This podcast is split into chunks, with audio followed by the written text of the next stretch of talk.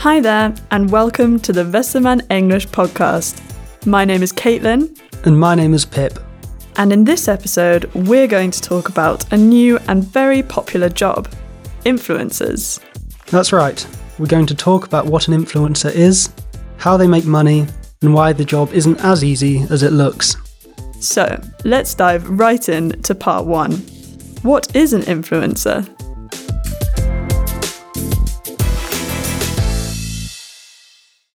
So, many people think an influencer is just anyone with a lot of followers on social media. And even though you need at least some followers as an influencer, that's not the whole definition. Yeah, I agree. A classic example of an influencer would be a beauty influencer. They show and talk about makeup on YouTube or TikTok, and then some of the viewers buy the products from the video. So, one characteristic of an influencer is that they create content like photos or videos on social media. Yeah, and another characteristic is that they can influence what the viewers buy and consume. That sounds about right. And I think that influencers often seem like regular people. You have a more personal relationship with them than you have with celebrities like Beyonce or Cristiano Ronaldo. Yeah, good point. It feels like talking to a friend, so you trust them. And that's why they can influence you. If a real friend told you about a great product, you would trust them as well.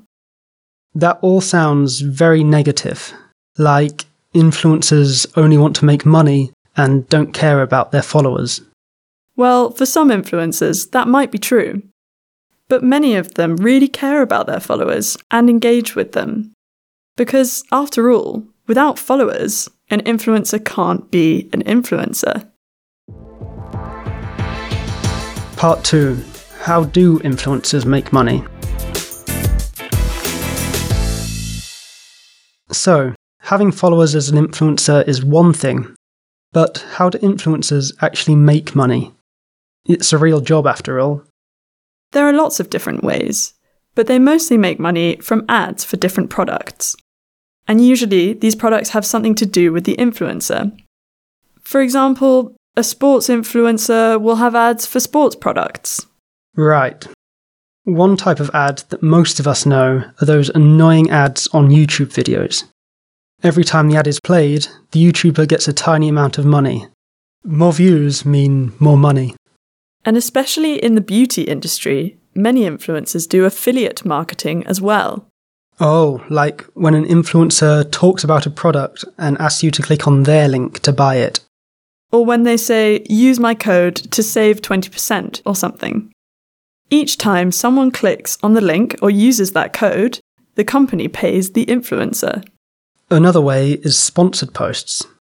That's when a company pays the influencer to mention their product in one of their posts. You often see this in cooking and baking blogs.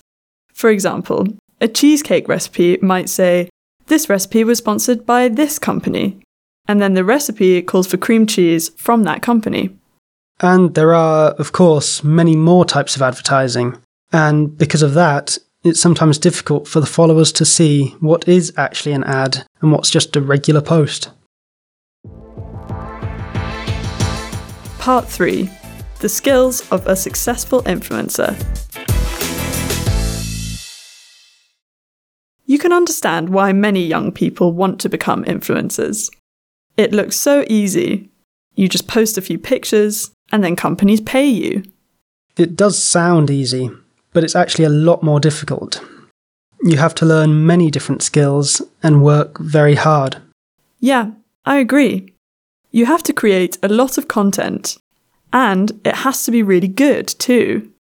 For example, as a YouTuber, you have to be good at recording and editing videos. You need lots of technical skills and creativity. Yeah, look at PewDiePie for example. It took him nine years and more than 4,000 videos to reach 100 million followers on YouTube. So you definitely have to be a hard worker as an influencer. And you have to be entertaining, or no one will watch your content. On top of all that, you need business skills too. You have to do a lot of maths, talk to companies, sign contracts, learn about advertising, things like that. That's true. But it's not just about your skills. You also need luck. Charli D'Amelio, who already has 100 million followers on TikTok, became popular almost overnight. One of her videos went viral, and now she's one of the most famous influencers worldwide. So, being an influencer is more than just taking pretty pictures. It's actually a very risky job, and the chances of becoming a successful influencer are very small. Over to you.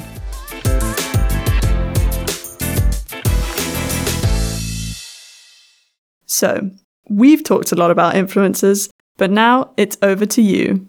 What do you think? Is being an influencer really a dream job? Is it something that you would like to do as a job? Thanks so much for listening.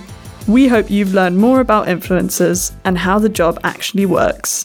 That's all from us then. Until next time. Bye!